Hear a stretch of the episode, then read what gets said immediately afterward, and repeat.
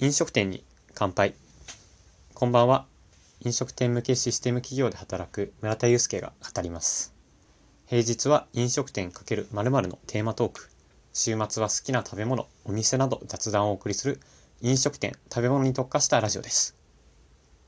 今週1週間は飲食店×ロボットというテーマでお話ししていきたいなと思います。まあ僕が子供の頃ですと、まあ、ドラえもんが一番身近なロボットだったんですかね。そんなロボットが僕らがよくよく行く飲食店で働くっていう未来も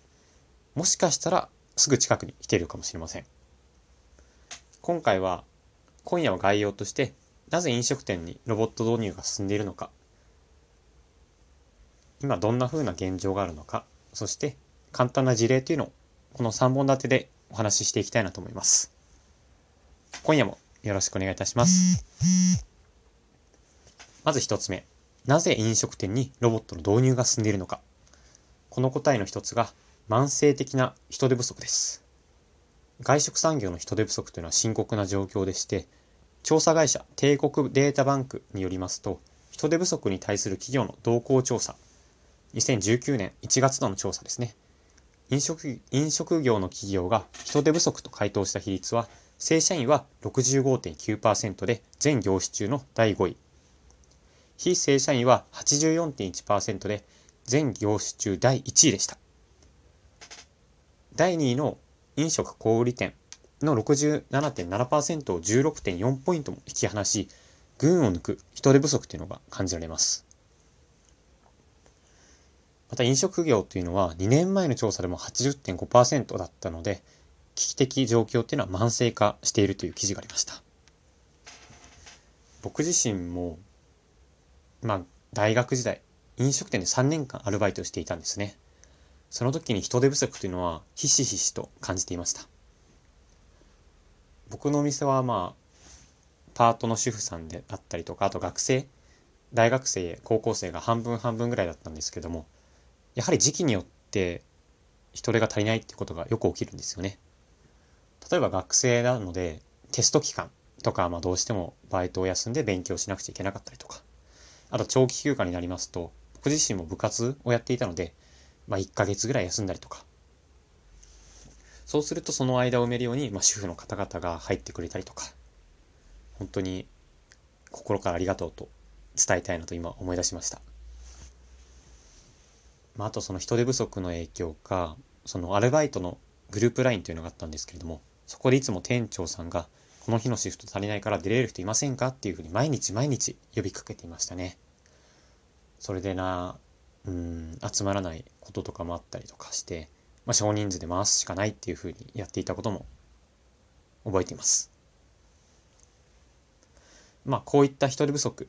の解決策の一つとして、ロボットの導入っていうのが考えられています。人ができる仕事っていうのをロボットに置き換えることで、まあ、その分人っていうのは接客であったりとか、そういったものに回していこうよっていう考えの表れだと思います。では現状でロボットっていうのはまずどんな種類があるのかと言いますと、大きく2つあります。1つ目が業務用、産業用ロボットですね。2つ目がサービスロボット。業務用ロボットというのは、主に食品などの製造工場の生産現場で稼働するロボットを指します。人間の手にた、ね、人間の手の動きに似たアーム型をした産業用ロボット。よくあるのは工場ですね。トヨタの工場、トヨタ、まあいいや、車の工場とかでのアームロボットっていうのはイメージしやすいんじゃないかなと思います。二つ目がサービスロボットです。サービスロボットというのは物流であったりとか、小売、サービス業など非製造業、サービス部門で働く者を指し、技術的にも商業的にも発展している分野です。まあ、例えば、ペッパーくんでしたりとか、飲食店であると配膳ロボットっていうのが当たるんじゃないかなと思います。でこれらのロボット市場っていうのが成長していまして、国際ロボット連盟ワールドロボティクスレポート2018年によりますと、2016年から2018年にかけて台数ベースでは約2.8倍、金額ベースでは約1.8倍まで拡大しているそうです。まあ、今後さらに発展し続けるロボット市場っていうのがどんな風になるのかっていうのを僕もね、一緒に見届けたいなと思います。最後に簡単な事例を紹介して終わりにします。2つ紹介するんですけれども、まず1つ目、ピザロボットです。ピザロボットっていうのは、フードトラックに乗せた調理ロボットというのが注文を受けたピザっていうのを全自動で作ります。まあ、配送ルートというのは AI を用いて最適化されて、最高の状態で配達されるというものですね。まあ、僕まだこれ詳しく調べてないんですけれども、その、あれですよね、多分、ルート時計逆算して、この時間に、この工程まで追っていれば、熱々のピザを、その場で、ドアを開けた瞬間に熱々のピザが食べられる。そんな風に設計されてるんじゃないかなと思います。これはね、もうピザの配達、ピザ配達に革命が起きるんじゃないかなと思います。やはり、まあ、少し、まあ、配達すると冷めてしまうんですけれども、石窯で食べたあの感動っていうのを直接味わえる、そんなロボットが生まれるんじゃないかなと思います。二つ目が、たこ焼きロボット、オクトシェフですね。アーム型のロボットに AI による画像認識を組み合わせて運用しているそうです。日本の長崎ハウステンボスにて3から4名で運営するたこ焼きを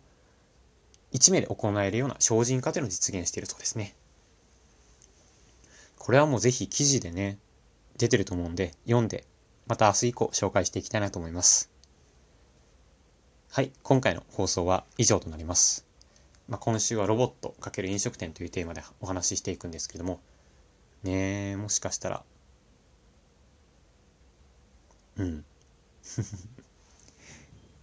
ロボットがね、調理してる料理っていうのを食べる未来、もしかしたら来てるかもしれません。本日もお聴きいただきありがとうございました。今週も一週間乗り切っていきましょう。おやすみなさい。